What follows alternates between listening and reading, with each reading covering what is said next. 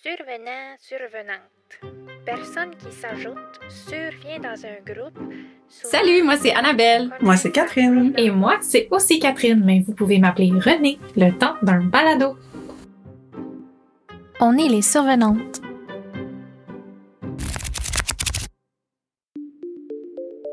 Charmés par notre première expérience, nous avons décidé de relever à nouveau le défi C'est pas ma tasse de thé. Nous sommes donc partis à la conquête du genre de la science-fiction et avons plongé dans des romans rédigés par des plumes féministes. Dans ce quatrième épisode des Survenantes, nous explorons notre désenchantement face au genre de la science-fiction lors de nos années formatrices. Annabelle nous propose d'aborder ce genre autrement en nous faisant voyager à travers les siècles des origines féminines de la science-fiction aux plus récentes représentantes du genre ici et dans la sphère anglophone. Catherine nous fait découvrir la parabole du sommeur, paru en 1993 sous le titre anglais The Parable of the Sour. Ce roman post-apocalyptique est une des œuvres phares de l'autrice Octavia E. Butler, une figure emblématique de l'afrofuturisme. René nous parle de sa lecture D'apprendre si par bonheur. Paru en anglais sous le titre To be taught a fortunate en 2019, ce court et lumineux roman de l'autrice Becky Chambers revisite les codes du space opera. Annabelle nous présente elle aussi un space opera, un classique de la grande Ursula K. Le Guin, soit La main gauche de la nuit, publié pour la première fois en 1969 sous le titre The Left Hand of Darkness. Finalement, comme vous l'entendrez, c'est nous qui avons été conquises par ces imaginaires. Nous ressortons de cette expérience avec une soif de l'inconnu ravivée et une envie renouvelée de suivre les pionnières de hier et demain au cœur de possibles futurs. Vous êtes en compagnie des survenantes. Rejoignez notre communauté sur la plateforme Discord afin de nous faire part de vos propres réticences face au genre de la science-fiction ou au contraire de votre passion dévorante pour les récits d'anticipation. Faites-nous connaître les lectures qui vous ont transporté dans le futur ainsi que vos sous-genres de prédilection. Cet espace de discussion est offert d'accès à tous de nos membres Patreon. C'est grâce à vous et à vos réflexions que nous trouvons les moyens et le souffle pour poursuivre cette grande aventure balado. Bonne écoute! Est-ce que vous lisez de la science-fiction? Je me suis lancé un peu le défi il y a deux ans de commencer à en lire. Je suis loin d'être une experte. j'ai pas lu énormément d'œuvres de ce genre-là, mais c'est vraiment un genre dont j'ai vraiment hâte de vous parler tantôt. Je me sens toujours comme une débutante par rapport à ce genre-là, comme une nouvellement initiée. C'est comme si je me disais tout le temps que je peux pas dire que je lis de la science-fiction parce que je suis pas geek et je tripe pas technologie, parce que je comprends rien à la technologie, parce que j'en ai pas lu assez pour faire partie du club. Il doit pas avoir un site web quelque part là, qui me dit combien de livres de science-fiction il faut que j'aille lu avant de faire partie du club des gens qui lisent la science-fiction. parce que j'ai vraiment l'impression que c'est un club. Mais en fait, quand j'y repense, moi j'ai vraiment beaucoup aimé les romans de science-fiction qui nous ont fait lire au secondaire, même des romans écrits par des hommes, euh, George Orwell, Aldous Huxley ou euh, Jules Verne. Tu sais, moi j'aimais ça. Et au cégep, j'avais fait un cours juste, juste sur la science-fiction. Ah oui? Depuis cette époque-là, j'ai toujours voulu en lire plus. Mais c'est un peu comme les écrits de la nature. Le genre, c'est un peu comme faire du ski de fond. J'avais fait un cours de ski de fond au cégep, vraiment. On continue sur la, la lancée du cégep. Puis, puis, tu sais, ça fait comme 15 ans que j'ai envie de faire du ski de fond, puis envie de lire de la science-fiction, puis envie de lire des écrits sur la nature, puis que, je sais pas, à place, ben, j'ai fait un bac puis deux maîtrises. c'est à la fois un univers qui me fait rêver, puis j'ai encore l'impression que je suis sur le pas de la porte, puis j'a- j'attends de vraiment rentrer dans le club, là. Mon premier réflexe quand on me pose cette question-là, c'est de dire euh, non, je lis pas de science-fiction. Tout court. Parce que je pense que j'ai jamais senti que c'était un univers qui m'appartenait ou dans lequel j'étais la bienvenue. C'est peut-être parce que je considérais que j'avais pas le bon profil. Euh, j'aimais pas à l'école, j'aimais pas les mathématiques, j'aimais pas la techno, j'aimais pas les sciences ou, je pensais que c'était pas pour moi. J'étais plus une fille de arts et musique, histoire, un peu euh, le cliché si on veut, euh, garçon-fille. En préparant cet épisode, je me suis rendu compte qu'en fait j'ai toujours aimé la science-fiction, mais que c'est un intérêt que j'ai jamais nommé puis que j'ai arrêté d'explorer très jeune sans vraiment m'en rendre compte. Je peux dire que j'ai officiellement renoué avec la science-fiction il y a à peu près trois ans quand j'ai plongé dans la série télé Star Trek Discovery. Une suggestion de mon amie C'est l'histoire de la, la capitaine de Michael Burnham. C'est vraiment bon. J'ai lu La Servante écarlate de Margaret Atwood, puis j'ai regardé la série. Puis dernièrement, j'ai lu One Last Stop de Casey McQuiston. Je croyais que je me lançais dans un romance novel parce que je continue mon exploration après notre épisode. À ma grande surprise, c'était aussi romance et science-fiction. Ça m'a fait du bien. Ça se passe à New York, dans le métro.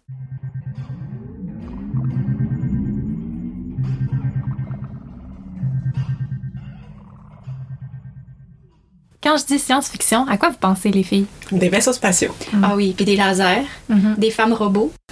ben oui, c'est très précis. Ben oui, des, des femmes robots. La fin du monde. Ah oui, Ouais. des voyages dans l'espace. Des conversations politiques entre gars auxquelles je comprends rien, remplies de jargon scientifique. Je sais pas pourquoi ça me fait penser à ça, mais ouais. C'est vrai. Moi, ça me fait penser au Klingon. Puis l'idée que nécessairement je comprendrais rien en ouvrant, en ouvrant le livre parce que science et techno, Klingon mélangés ensemble, ça peut pas marcher. Ça fait aussi penser à des pilules repas. Ah euh, oui. Le fantasme des années 60, que tous Ouais. les repas allaient être euh, sous forme d'un petit cachet, puis au final, pas pantoute. puis tu sais, des voitures qui volent aussi, je Ouais, pense. Ça, c'est un autre... euh, Mhm. Des voitures qui volent. Fait que, ouais, moi, la technologie à la fine pointe.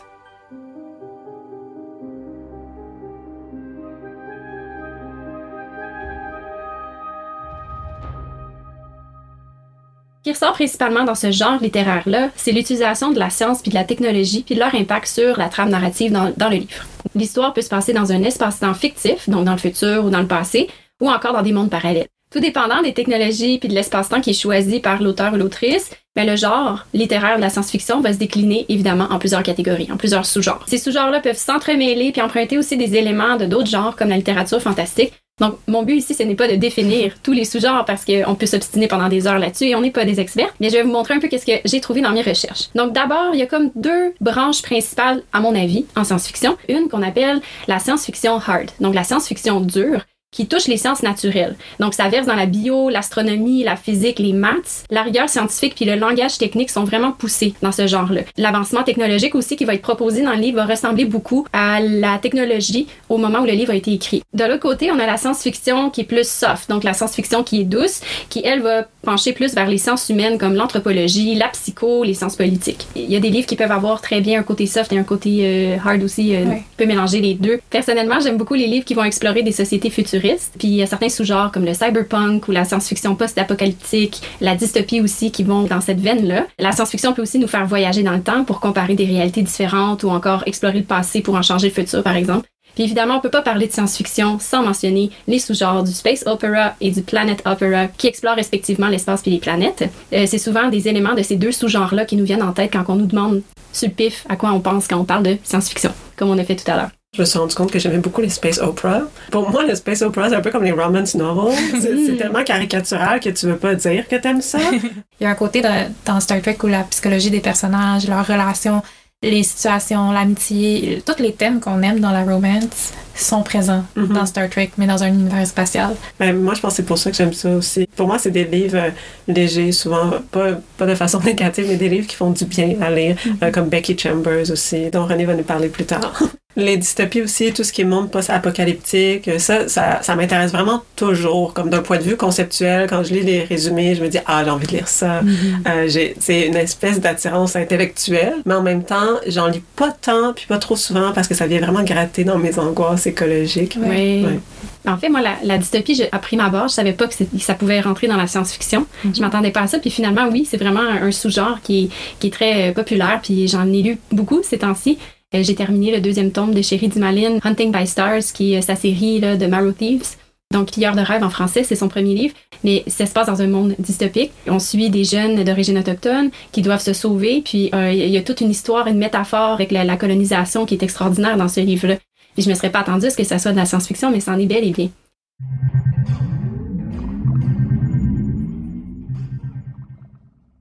On a parlé tout à l'heure de notre réticence à explorer la science-fiction parce qu'on a un certain manque de connaissances scientifiques ou on a peur un peu du langage technique. Mais évidemment, il y a une autre raison en arrière de ça, c'est que la science-fiction a longtemps et encore aujourd'hui été dominée par l'écriture masculine.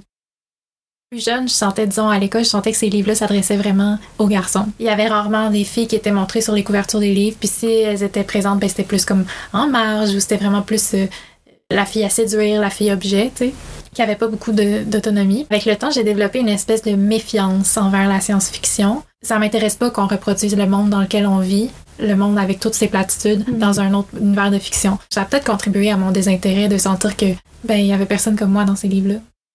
Même quand je regardais des films de science-fiction, par exemple, avec ma famille, ben, quand tu vois toujours la femme comme une femme objet, une femme robot, ben, ça te donne pas trop envie non plus de toi être cette femme-là dans une histoire de science-fiction. Alors, c'était pas vraiment des récits émancipateurs pour la plupart.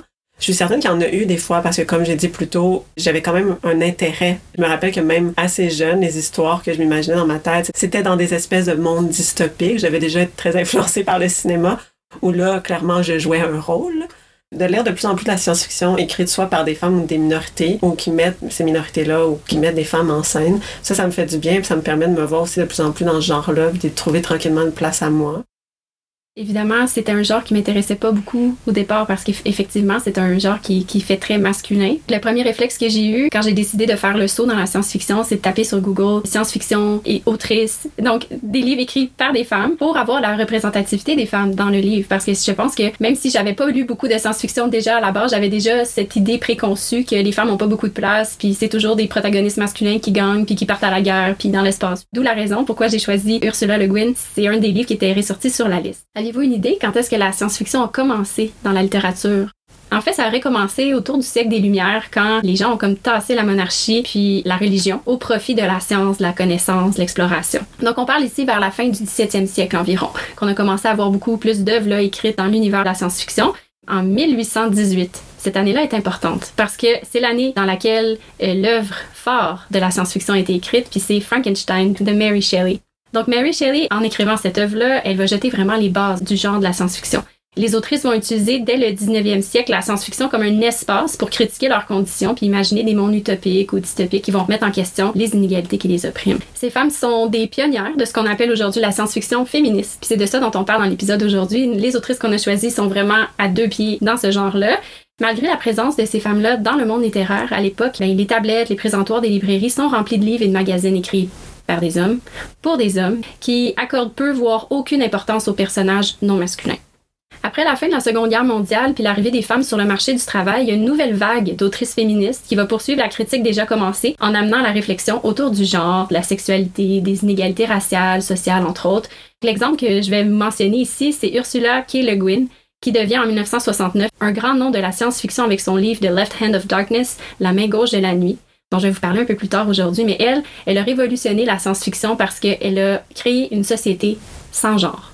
Dans les années 70, l'autrice Alice Sheldon va publier sous le nom de James Tiptree Jr. plusieurs œuvres considérées encore aujourd'hui comme des grands classiques de la science-fiction féministe. Par exemple, The Girl Who Was Plugged In, Une fille branchée. Sheldon fait le choix judicieux d'emprunter un nom de plume masculin pour que ses œuvres soient facilement acceptées dans les maisons d'édition pour la publication. Toujours dans les années 70, Octavia E. Butler va paver la voie à un nouveau sous-genre en science-fiction qui s'appelle l'afrofuturisme. Elle fait converger science, technologie, protagonistes féminines noires, thèmes africain-américain dans ses ouvrages. C'est le cas dans Lien de sang, Kindred, qu'elle a publié en 1979, puis l'autrice fait voyager dans le temps d'Anna, qui est la protagoniste euh, principale du livre, entre le sud des États-Unis pendant l'esclavage, puis entre Los Angeles en 1976. C'est une œuvre révolutionnaire.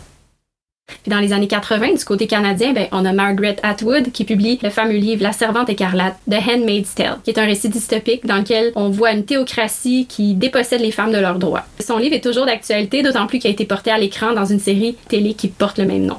Du côté québécois francophone, on a aussi une grande dame de la science-fiction qui publie beaucoup depuis les années 1980. On parle de Elisabeth von Arburg. Parmi la trentaine d'œuvres à son actif, on retrouve Chronique du pays des mers, un roman utopique dans lequel la société est composée presque uniquement de femmes. Son livre a été publié en 92, puis c'est son roman qui est considéré comme étant un de ses meilleurs. Aujourd'hui, la science-fiction féministe présente une belle diversité d'autrices et d'auteurs issus de communautés marginalisées qui utilisent leurs plumes pour remettre en question les systèmes d'oppression, pour aborder de front d'autres préoccupations essentielles comme la crise climatique bien entendu, puis pour imaginer, pourquoi pas, une société utopiquement égalitaire, sécuritaire et respectueuse de tous et de toutes.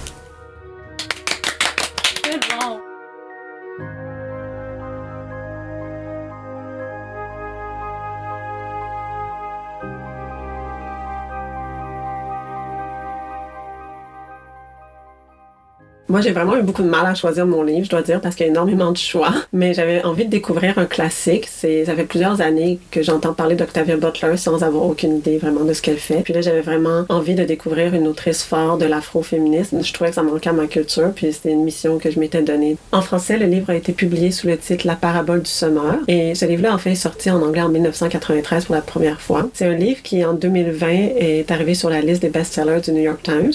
Et ça, c'était vraiment une première pour Octavia Butler, 15 ans après sa mort, même si son talent était déjà reconnu de son vivant. Alors c'est un livre qui a encore beaucoup d'influence aujourd'hui, c'est une influence qui perdure, mais je dirais même qui prend de l'ampleur, encore plus depuis qu'il y a eu l'élection de Donald Trump il y a quelques années, à cause aussi de la pandémie. C'est une trilogie qui n'a jamais été terminée. Le deuxième tome s'appelle Parable of the Talents, la parabole des talents. Et après ça, en fait, Octavia E. Butler a décidé de mettre une pause sur ce projet-là parce que ça l'épuisait trop, puis elle est décédée avant de pouvoir continuer. Octavia Butler est née en 1947, elle est décédée en 2006. C'est une autrice américaine qui a vécu en Californie et dans l'État de Washington. Elle est souvent considérée comme la mère de l'afrofuturisme, comme Annabelle l'a mentionné plus tôt. Elle est souvent décrite comme une visionnaire et c'est la première écrivaine noire à recevoir à la fois le prix Hugo et le prix Nebula, qui sont deux prix prestigieux dans le monde de la science-fiction. C'est un livre que, que j'ai vraiment beaucoup aimé, j'ai trouvé très inspirant, j'ai noté beaucoup de passages, puis je vais sûrement le relire un jour, au moins en relire des parties.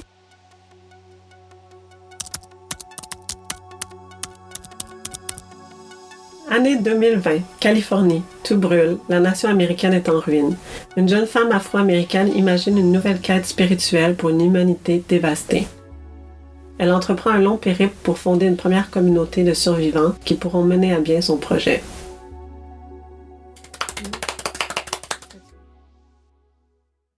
Comme j'ai dit, on est dans les années 2020. C'est pour cela aussi qu'elle est considérée comme une visionnaire. C'est un contexte de catastrophe écologique et de désintégration sociale extrêmement avancé. On est dans une société où peu de gens ont le privilège d'avoir un emploi, d'avoir même de quoi se nourrir et se loger. Il y a des drogues de plus en plus dangereuses qui font des ravages chez ceux qui les consomment, mais aussi chez ceux qui subissent les conséquences de la perte d'inhibition de ces derniers. Et le clivage entre les classes sociales est d'une violence extrême. Les plus riches vont même profiter de ce contexte et de la vulnérabilité des plus pauvres pour les réduire en esclavage progressivement. Lauren Oya Olamina est une fille de pasteur, une jeune adulte afro-américaine qui souffre d'un syndrome d'hyper-empathie qui lui fait ressentir la douleur physique des autres autour d'elle. Elle sait que les murs entourant sa communauté ne protégeront pas les siens bien longtemps encore, et comme elle a perdu la foi, elle entreprend une nouvelle quête spirituelle et chérit l'ambition de créer une communauté basée sur celle-ci, et dont le but ultime serait la conquête des étoiles. Rien de moins. ça a l'air bon, ça. Lorsque son monde s'effondre, elle débute avec d'autres survivants un périple dangereux vers les contrées du nord de l'Amérique pour s'y établir. On la suit alors tout au long de son périple, et c'est le récit d'une prophète, en quelque sorte. C'est le récit un peu d'une nouvelle traversée du désert. Dans le fond, on est témoin de ce qui peut se passer dans la tête d'une leader née qui a peu d'agentivité au départ. C'est un récit aussi vraiment de survie. Alors, euh, Lorraine est vraiment préoccupée par les aspects pratiques qui vont lui permettre de survivre, comment se protéger à l'aide d'armes à feu, comment trouver de l'eau potable, comment se procurer à manger. Puis, la religion qu'elle est en train d'établir et qu'elle nomme Seeds, c'est une religion où ce qui est central, c'est la nécessité de survivre et de construire littéralement avec ses mains un monde nouveau. C'est pour ça que c'est un roman qui a vraiment inspiré toute une génération. C'est une religion qui va être ancrée dans l'action vraiment, puis qui cherche pas tant à imaginer un monde idyllique après la mort, mais plutôt à reconstruire le monde des vivants. On n'est pas une espèce de dieu anthropomorphique, c'est vraiment une religion ancrée dans l'action. Si la question de la spiritualité ou de la quête morale comme pilier d'une nouvelle société dans le futur vous intéresse, je pense que c'est le livre parfait pour ça. Comme Butler l'a elle-même décrit, Lauren est en quête de pouvoir parce que comment est-ce qu'on peut réaliser un si grand rêve si on n'a aucun pouvoir? Ça, ça fait que des fois, c'est un peu difficile de, de se reconnaître en elle ou des fois, on va même la trouver un peu fatigante parce qu'elle essaie tellement de convaincre les gens de participer à la nouvelle foi qu'elle est en train de fonder et en laquelle elle croit vraiment, là, je dois le souligner, que tu sais, on peut la trouver un peu irritante aussi. Si on est quelqu'un qui veut pas du tout entendre parler de religion, c'est vraiment pas pour vous, je dirais. Puis parce que je pense qu'on est quand même plusieurs de notre génération à trouver la religion, tout ce qui est en fait la religion comme sujet central, un peu suspect. Peut-être qu'aux États-Unis, on est plus habitué d'entendre parler de religion. Je pense qu'au Québec, ça peut quasiment être considéré comme quelque chose d'assez audacieux de vouloir aborder ce genre de sujet-là. Ce que j'ai trouvé vraiment intéressant aussi, c'est que ça rappelle beaucoup la traversée vers le nord des gens d'Amérique centrale en ce moment. Tu de lire tout un roman là-dessus, parfois, ça permet vraiment de mieux se mettre dans la peau de ces gens-là que de lire les nouvelles, par exemple. Je trouve que c'est un monde qui est vraiment bien construit sans être je pense qu'on est vraiment dans la science-fiction soft ici. Octavia Butler est reconnue pour son écriture accessible. C'est des phrases courtes. Ça, je pense, c'est important à souligner. C'est une écriture concrète, facile à visualiser. Puis aussi, il y a beaucoup de choses qui se passent dans le livre. Alors, dès qu'on commence au chapitre, on a envie de le finir.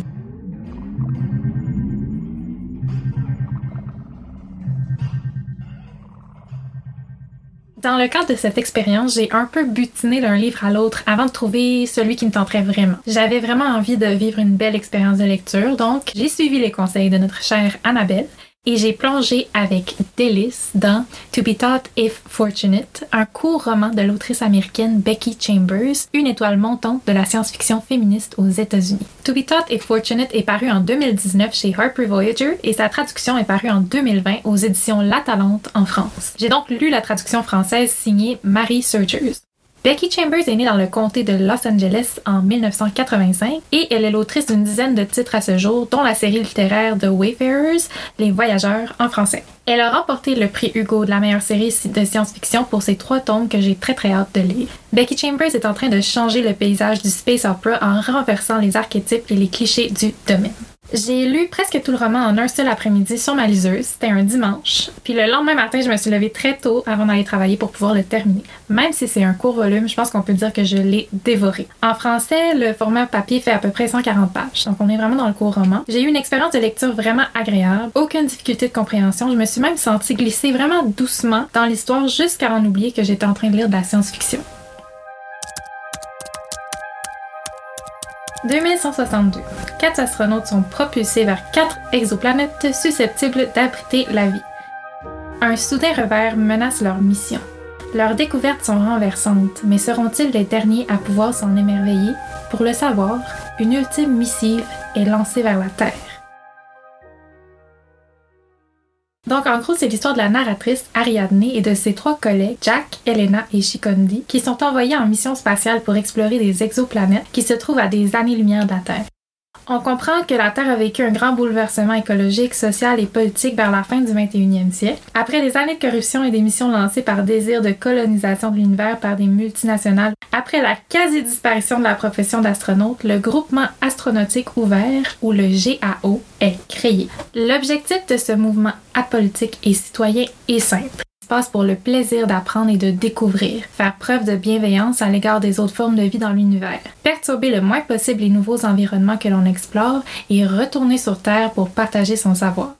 Grâce à la science et à la technologie de la fin du 23e siècle, il est désormais possible pour les humains de voyager pendant des centaines d'années sans dépérir. Pendant que le vaisseau Marion traverse des décennies, les membres de son équipage sont plongés dans la torpeur qui ralentit leur vieillissement. Leurs corps sont entretenus par des robots dans une capsule très sophistiquée.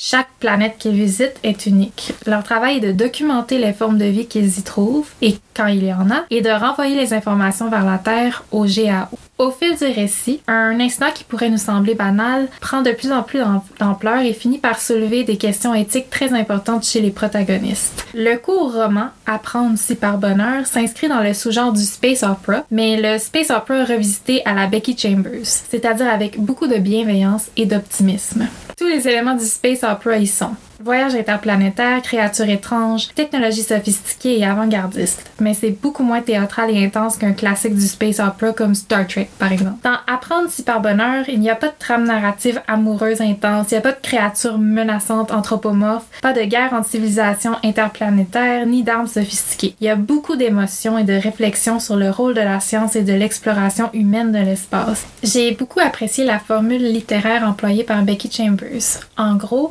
Ariadne rédige une lettre aux habitants de la Terre en ignorant si son destinataire connaîtra ou non sa mission et les technologies qu'ils emploient à bord du vaisseau. Le contenu de la lettre doit pouvoir être lu par n'importe qui et comme Ariadne a besoin d'une réponse, elle doit être comprise. C'est un mécanisme littéraire qui permet donc de développer l'univers du roman en grand détail et qui oblige le recours de la narratrice à la vulgarisation scientifique. Résultat, si en tant que lecteur ou lectrice on n'a pas de formation en physique, en biologie ou en ingénierie, c'est facile de comprendre quand même. Les quatre personnages du roman forment une palette vraiment diversifiée. Il y a des personnes de couleur, des personnes trans, différentes orientations sexuelles et différentes identités de genre. Ça m'a donné espoir en l'avenir. Je me suis dit qu'un jour, peut-être que ça va être possible d'être soi-même sans peur ni danger. Dans ce même ton optimiste, il y a la passion commune des protagonistes, la science. C'est leur joie de découvrir qui est surtout mise de l'avant et non pas la crainte de l'étranger. Ça m'amène à vous parler du troisième élément du livre que j'ai bien aimé, le flirt avec le nature writing ou le flirt avec l'écriture sur la nature. Becky Chambers nous rappelle qu'on fait partie de l'univers qu'elle crée et que les phénomènes naturels qui ont lieu sur Terre sont tout aussi merveilleux que ceux qui ont lieu sur Écor, Mirabilis, Opéra ou Votum,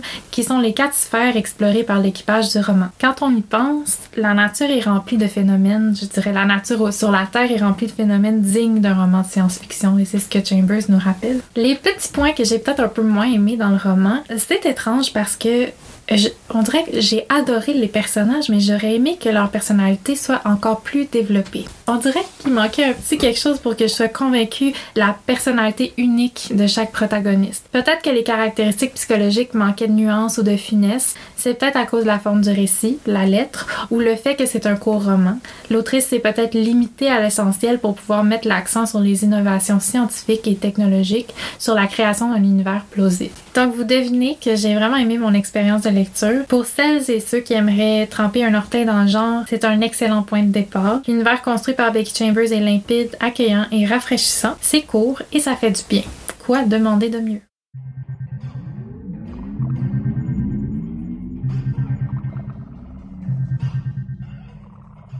C'est à mon tour de vous présenter une œuvre que j'ai adorée, La main gauche de la nuit ou The Left Hand of Darkness de l'autrice américaine Ursula K. Le Guin. Son livre a été publié en 1969 puis a reçu le prix Nebula du meilleur roman en 69, suivi du prix Hugo du meilleur roman l'année suivante. Ursula K. Le Guin est née en Californie en 1929 puis elle est décédée assez récemment en 2018 à Portland, aux États-Unis. C'est comme je l'ai mentionné tout à l'heure, c'est une grande autrice de science-fiction américaine et de fantasy. Dans ses romans, dans ses dans ses poèmes, il y a souvent des thèmes taoïstes, féministes, psychologiques, sociologiques. C'est une autrice qui a écrit avec une belle palette de thèmes toute sa vie. J'ai choisi mon livre un peu au hasard. Euh, L'année passée, comme je l'ai mentionné tantôt, j'étais intriguée par la science-fiction. Donc, j'ai commencé à faire des recherches sur Google juste pour voir qu'est-ce qui se faisait du côté de la science-fiction féministe. Puis, j'ai trouvé La main gauche de la nuit mentionné un peu partout dans tous les articles que j'ai lus. J'ai emprunté le livre sur ma liseuse, puis je l'ai lu en voyage, juste après avoir lu Une femme de Sibilla Alejamo.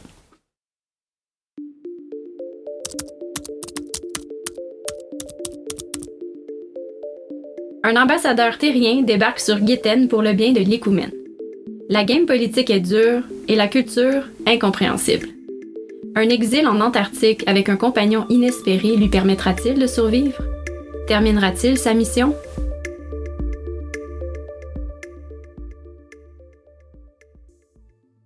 Vous avez probablement deviné par mon petit résumé que La main gauche de la nuit, c'est un space opera. Donc ça se passe dans l'espace et sur une planète. Le personnage principal est Genli, qui est un terrien qui est envoyé sur la planète Géten dans le but de convaincre ses dirigeants, dont le roi Argaven, de se joindre à l'Écoumène, qui est une alliance commerciale interplanétaire.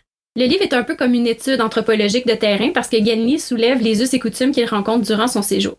Ce qui le marque le plus, ben, c'est le fait que les Guéténiens sont tous androgynes. Ils n'ont pas de distinction entre le féminin et le masculin, ils sont les deux. Aussi, leur sexe biologique apparaît seulement pendant la période de Kéma, qui correspond au moment de leur cycle où ils peuvent se reproduire, c'est-à-dire à peu près deux jours par mois. Le développement de leur sexe à ce moment-là peut varier aussi d'un mois à l'autre. Donc, ils peuvent être masculins pendant un certain mois, puis devenir féminins le mois suivant. Tous les Guéténiens peuvent donc donner naissance à des enfants. Au début du livre, par exemple, on apprend que le roi Argaven est enceinte. Dans le livre, ça dit The King is pregnant. C'est vraiment cool. Le fait que les Guéténiens soient autant hommes que femmes est problématique pour Genli parce que tous ses repères d'interaction sociaux sont inexistants sur Guéten. Sur Terre, ce personnage-là aurait pas les mêmes interactions, tout dépendant si la personne qui est devant lui, qui interagit avec lui, est un homme ou une femme. Sur cette planète-ci, il cherche à comprendre dans les repères, les habitudes, les comportements des Guéténiens. Il cherche à, à trouver des repères pour étiqueter une personne plus masculine ou une personne plus féminine. Genli a un côté misogyne parce qu'il méprise tout ce qui caractérise de féminin dans les comportements et les caractéristiques de ses autres. En plus de son biais misogyne, Genli a de la difficulté à comprendre la culture et les manières des Guéténiens et ça va lui nuire pendant sa mission. Son rôle d'ambassadeur terrien va rapidement prendre un tournant quand il va devoir voyager dans une nouvelle région de Guéten. Sur sa route, il va recroiser Estraven, avec qui il s'entretient au départ dans le livre. Avec lui, il va devoir traverser clandestinement plus de 1000 km dans des conditions épouvantables à cause du froid extrême. Genli va devoir surmonter sa méfiance envers Estraven pour survivre. C'est leur récit de voyage et l'évolution de leur relation qui est, à mon avis, ce qui est de plus beau dans le livre. Il y a aussi évidemment la qualité de son écriture, la profondeur de ses réflexions. Elle décrit très bien les, les personnages et aussi l'univers dans lequel se déroule l'histoire. Puis j'en dirai pas plus parce que je veux vraiment que vous lisiez son livre. Les points faibles maintenant, c'est l'utilisation du pronom him, he en anglais ou lui, il en français, qui est quand même assez décevant. Elle a fait le choix d'utiliser ce pronom-là comme pronom neutre dans son écriture, puis par la suite, elle a inventé une histoire avec un pronom neutre qui était féminin. Donc, euh, on sait que ça fait partie de sa réflexion, mais au tout départ, elle a pas pensé à ça, puis je trouve ça un peu décevant parce qu'on y est presque avec la description d'un personnage mi-homme, mi-femme. On est presque rendu là. Il manque juste l'utilisation d'un bon pronom pour que ça fonctionne. C'est un livre qui est un peu opaque, donc ça prend quelques pages avant de rentrer tranquillement. J'ai dû prendre en note des noms. Elle invente aussi beaucoup de termes anthropologiques qui décrit cet univers-là, des termes qui n'existent pas en français ni en anglais. Malgré tout, c'est un livre extraordinaire, je vous le recommande. Puis, si jamais vous en faites la lecture à la maison, s'il vous plaît, laissez-nous des commentaires à ce sujet.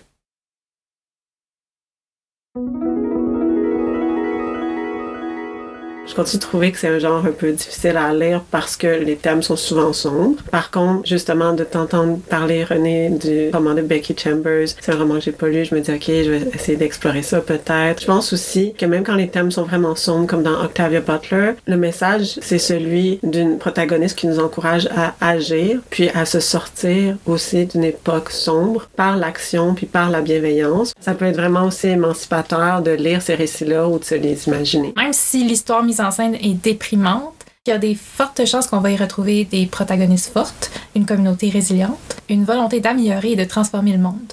J'ai envie, moi, de finir l'épisode en vous parlant un petit peu du solar punk, qui ressemble un peu au cyberpunk, mais qui n'a pas la touche pessimiste, triste, puis avec les gros écarts socio-économiques. Donc, dans le solar punk, on imagine un futur qui fonctionne, un futur avec des technologies qui résout les problèmes climatiques, qui résout les problèmes socio-économiques, qui fait que tout le monde vit dans un univers qui est respectueux, sécuritaire, ou qui décrive des univers où il fait bon vivre. Donc moi, quand je pense à la science-fiction, puis je me projette dans le futur, j'ose m'imaginer qu'on va avoir une société qui va ressembler plus au solar punk qu'au cyberpunk.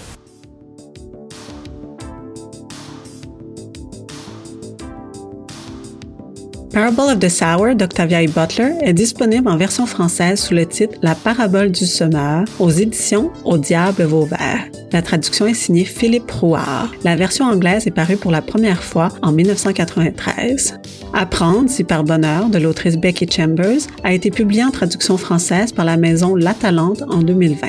La traduction est signée Marie Surgère. La version originale anglaise, To Be Taught If Fortunate, a été publiée aux États-Unis en 2019 chez Harper Collins. Quant à Ursula K. Le Guin, son roman The Left Hand of Darkness a été publié pour la première fois en 1969. De multiples rééditions sont parues depuis. La main gauche de la nuit, sa traduction française par Jean Belhache, est parue pour la première fois en 1971 aux éditions Robert Laffont. Et vous, comment percevez-vous le genre de la science-fiction? Voyez-vous en elle un simple divertissement pour les lectrices et lecteurs souhaitant échapper à la réalité? Les récits de science-fiction sont-ils pour vous porteurs d'espoir ou sont-ils trop souvent pessimistes à votre goût? Servent-ils d'avertissement face à des dérives potentielles ou déjà présentes? Ou la science-fiction est-elle pour vous plutôt une sorte d'encouragement, un art qui vous incite à résister et à agir? Dites-nous, quels sont vos classiques de science-fiction? Avez-vous des suggestions francophones pour nous? Et quelles sont les œuvres qui mettent en scène une vision du monde qui vous ressemble? Quelles sont les lectures qui vous ont agréablement surprise dans les dernières années?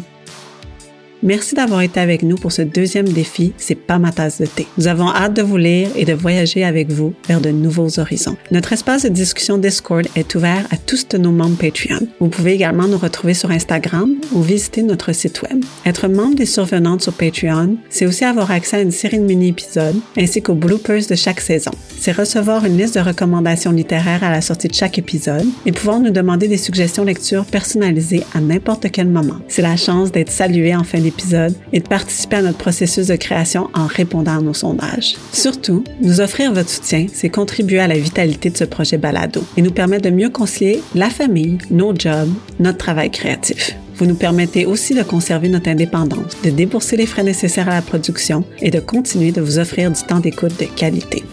Vous venez d'entendre le quatrième épisode des Survenantes, une création balado de Catherine, Annabelle et Catherine. Au montage et au mixage, Catherine, René et Annabelle. La musique et les effets sonores sont de Zapslap. Un merci tout spécial à Angela Coulon pour le graphisme et la création de notre site web. Ainsi qu'à notre photographe, Clémence Lenné. Merci à nos amoureux pour leur soutien et à Pierre-Luc Gosselin pour ses conseils techniques. Enfin, un énorme merci à notre communauté Patreon. À bientôt!